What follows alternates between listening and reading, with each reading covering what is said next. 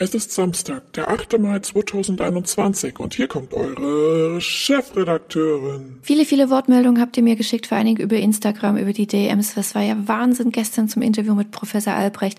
Ihr wart offensichtlich sehr beeindruckt von dem, was er gesagt hat, wie es in den Unikliniken mit Corona im Moment immer noch aussieht und wie viele junge Leute und auch ohne Vorerkrankung es dort richtig schlecht geht und die auch sterben.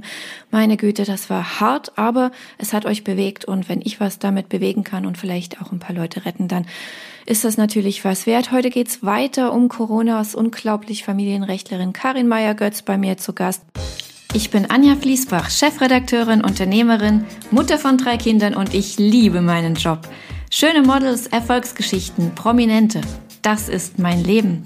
Ich treffe die Schönen, die Reichen und Erfolgreichen, Politiker, Schauspieler, Könige, Unternehmer und Coaches. Alle Menschen sind interessant und jeder hat seine Geschichte und das hier ist meine. Es ist sehr ermutigend, dass BioNTech heute einen Antrag ja auch äh, gestellt hat bei der Europäischen Zulassungsbehörde, äh, um über Zwölfjährige impfen zu können. Ich denke, wir werden vor allem dann, wenn die Zulassung entsprechend schnell kommt, das liegt jetzt an der Prüfung, aber dann die Möglichkeit haben, miteinander auch in den Sommerferien äh, die Schülerinnen und Schüler über zwölf Studentinnen und Studenten so zu impfen, dass es dann nach den Sommerferien auch anders mit mehr Normalität äh, wieder äh, losgehen kann. Heute bei mir zu Gast Karin Meyer-Götz. Sie ist Rechtsanwältin und spezialisiert auf Familienrecht. Die Frage, die sich jetzt bald stellt, wenn der Impfstoff für Kinder zugelassen wird, BioNTech ist ja da auf einem guten Weg. Was ist denn, wenn die Kinder geimpft werden wollen und die Eltern aber das nicht so gut finden oder andersrum? Oder was ist, wenn die Mutter nicht möchte, dass das Kind geimpft wird, aber der Vater komplett dafür ist? Tja, Konfliktpotenzial auch wiederum um Corona, aber die Spezialistin weiß genau, wie das dann gehandhabt wird. Herzlich willkommen, Frau Meier-Götz.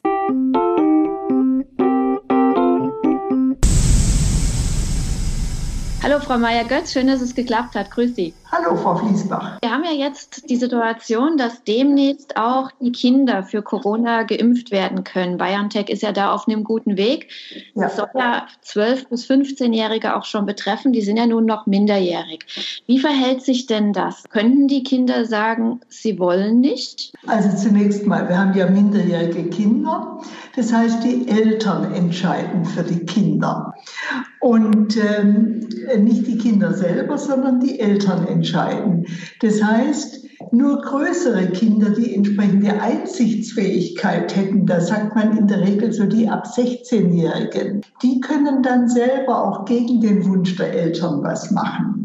Aber die kleinen Kinder jetzt, die bis 15 haben in der Regel nicht die eigene Einsichtsfähigkeit, was das Impfen anbelangt. Das heißt, die Eltern entscheiden. Und die Eltern müssen natürlich auch insoweit gemeinsam entscheiden. Wenn Eltern zusammenleben, sind sie vielleicht in der Regel einer Meinung, aber das Problem taucht hier auf bei getrennt lebenden Eltern. Der eine sagt ja, der andere sagt nein.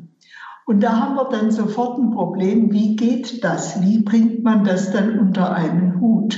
Und da gibt es in der Tat dann nur die Möglichkeit, dass über ein Familiengericht entschieden wird, welcher Elternteil dann dieses Bestimmungsrecht erhält.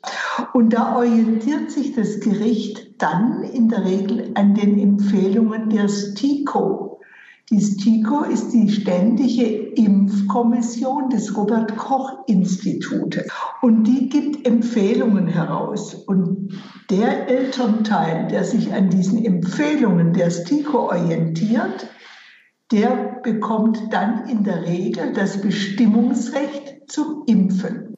Übersetzt heißt das also, was die STIKO sagt, das wird letztlich gemacht, oder?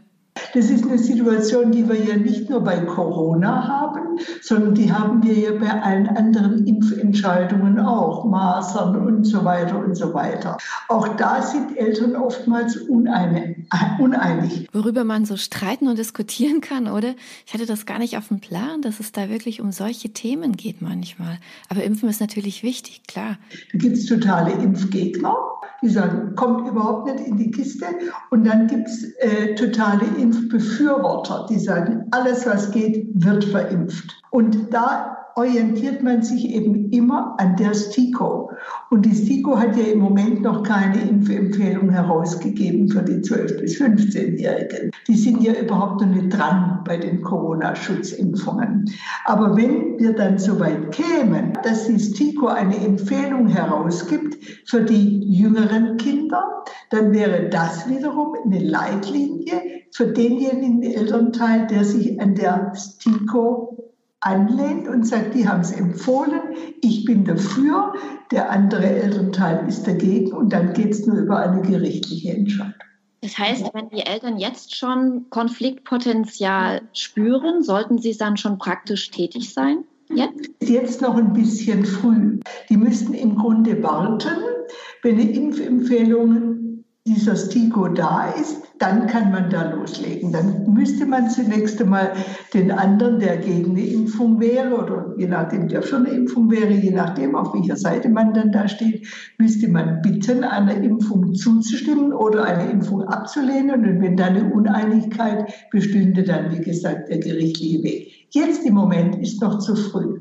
Jetzt sind nur diese, diese unterschiedlichen Auffassungen bei sonstigen äh, Impfungen, Masern etc. etc. Da gibt es auch einen Impfkalender der STIKO und da stehen alle Impfungen drauf, die je nach Alter empfohlen werden. Und auf diesen Impfkalender müssten wir noch warten, wenn es zu den Corona-Schutzimpfungen bei Kindern käme. Und wie geht es dann praktisch? Wie geht man praktisch vor? Man streitet sich und geht man dann immer zu einem Anwalt? Kann man das auch selber klären? Ja, entweder kann man selber machen, kann einen äh, gerichtlichen Antrag stellen oder man geht zum Anwalt. Beides geht. Es ist also kein Verfahren, wo wir Anwaltszwang haben. Das kann man natürlich auch selber machen.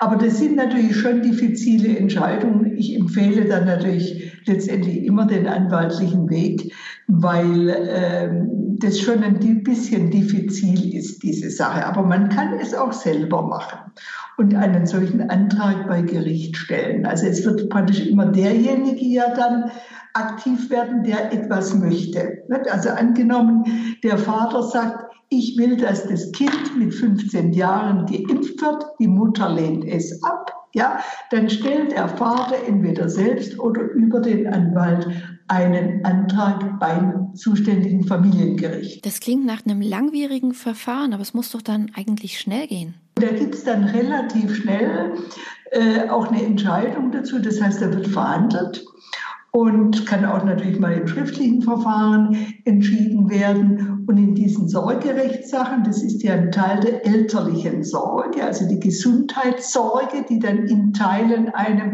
Elternteil übertragen wird, da soll normalerweise das Gericht in einem Zeitraum von maximal sechs Wochen eine Entscheidung fällen oder zumindest eine mündliche Verhandlung. Denn die Sachen drängen ja auch.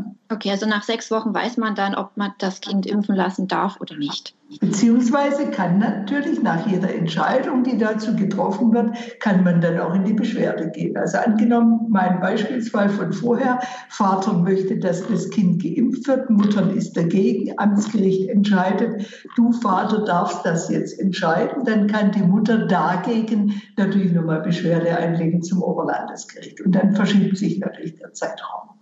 Welche Verantwortung haben denn in der ganzen Situation die Ärzte? Also kann denn ein Arzt, wenn der impft, immer davon ausgehen, wenn jetzt nur eine Mutter mit ist oder ein Vater, dass der andere Elternteil einverstanden ist? Haben die da eine Pflicht nachzufragen oder sind die Ärzte außen vor? Naja, die Ärzte müssen natürlich schon schauen, dass sie gemeinsam, dass sie eine gemeinsame Elternentscheidung haben. Also der Arzt darf nicht nur, weil Muttern kommt mit dem Kind, sagen, zack, wird geimpft. Ja, der Arzt muss, das ist ja keine Entscheidung des tagtäglichen Lebens, wo es um Schnupfen, Husten oder sowas geht. Ja, sondern ist ja eine weitreichende Entscheidung. Das heißt, der Arzt oder die Ärztin muss von beiden Eltern die Genehmigung haben zum Impfen. Und er selber muss natürlich belehren. Das ist ja immer bei Impfungen. Mhm. Also der Arzt ist in der Verantwortung insoweit, dass er nicht nur aufgrund eines einseitigen Elternwunsches hier eine Impfung durchführt. Da würde er sich schon strafbar machen. Ob den Ärzten das so in ihrem Alltag bewusst ist, wenn sie Kinder impfen, dass sie eigentlich immer fragen müssten, ist das andere Elternteil auch einverstanden? Ja, ist wahrscheinlich auch so ein Graubereich, der in der Praxis dann doch ein bisschen lockerer gehandhabt wird. Die Kinder noch mal ab, wann können die denn mitentscheiden? Das ist ja auch noch so ein bisschen schwammig formuliert, oder? Also die Kinder haben dann ein Mitspracherecht, wenn sie die entsprechende Einsichtsfähigkeit haben. Das ist natürlich ein ganz weiter Begriff. Ja? Also ein Kind mit zwölf Jahren, sage ich jetzt mal so pauschal, wird sicherlich noch nicht die entsprechende Einsichtsfähigkeit dafür haben. Aber ein Kind mit 16 schon. Das kann da mitreden. Und angenommen, die Eltern würden sagen, du Kind wirst jetzt geimpft und das 16-jährige Kind mit dieser Einsichtsfähigkeit sagt, nein, das will ich nicht, dann könnte sich das Kind erfolgreich dagegen wehren. Das heißt, der Arzt dürfte dann nicht impfen. Mhm. Aber das, ist, das sind alles so dehnbare Begriffe, Einsichtsfähigkeit. Darüber müsste der Arzt sich irgendwo kundig machen bei dem Kind, mit dem Kind reden und horchen, ob das sich genügend informiert hat, ja oder nein. Das ist für den Arzt dann schon schwierig. Und im Zweifel, wenn er da unsicher wäre, würde er im Zweifel die Impfung ablehnen müssen. Ja, und dann sind wir wieder im gerichtlichen Verfahren, wo dann ein Gericht entscheiden muss, wird das Kind geimpft, ja oder nein? Und wer, welche Elternteil entscheidet. Also der Arzt trägt natürlich schon eine große Verantwortung und muss prüfen, ist dieses Kind einsichtsfähig. Und darüber kann man natürlich heftig streiten. Mhm. Erwarten Sie da, dass da eine Welle kommt oder gehen Sie davon aus, dass da die Vernunft siegen wird? Ja, die Frage ist natürlich, was ist Vernunft? Ja, also da, kann man, da kommt man natürlich gleich in eine Grundsatzdiskussion beim Impfen. Ich kann nur sagen, ich bin durchgeimpft, aber das spielt ja jetzt überhaupt keine Rolle. Ich habe jetzt vermehrt Verfahren, wo es aber jetzt zunächst mal um diese Masern und weiß nicht was, Impfungen geht, wo ich vermehrt solche Verfahren schon habe. Und wenn jetzt Corona kommt, dann wird es zusätzliche Verfahren geben dafür. Darüber will ich mir ganz sicher. Aber das ist eine Welle, die jetzt erst kommt. Haben Sie dann auch so einen Überblick über die Corona-Maßnahmen? Streiten sich Eltern da auch? Also zum Beispiel ist ja die Schulpflicht im Moment aufgehoben. Ja. ja. Was denn, wenn ein Elternteil sagt, ich möchte, dass mein Kind in die Schule geht und das andere sagt, ist mir zu gefährlich, soll lieber zu Hause bleiben? Das ist genauso dann eine Sache, die letztendlich ein Gericht entscheiden müsste. Das könnte natürlich theoretisch auch kommen, klar. Also ich denke, durch Corona wird sich manches jetzt nochmal verschärfen. Okay, dann haben Sie viel Arbeit. da wünsche ich Ihnen. Genau, so sieht es aus, ja. Händchen, das haben Sie ja ähm, schon immer die ganzen Jahre. Und Aber gerne, ja. Bleiben Sie gesund, ja, ja, und alles Gute weiterhin. Ja, tschüss.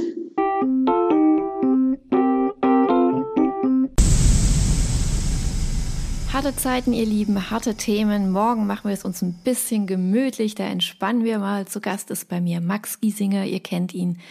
Der Sänger, es wird etwas lustiger. Ansonsten erwartet euch die nächsten Tage noch der Herr Flaschier. Ihr wisst, das ist der Star auf Game of Thrones.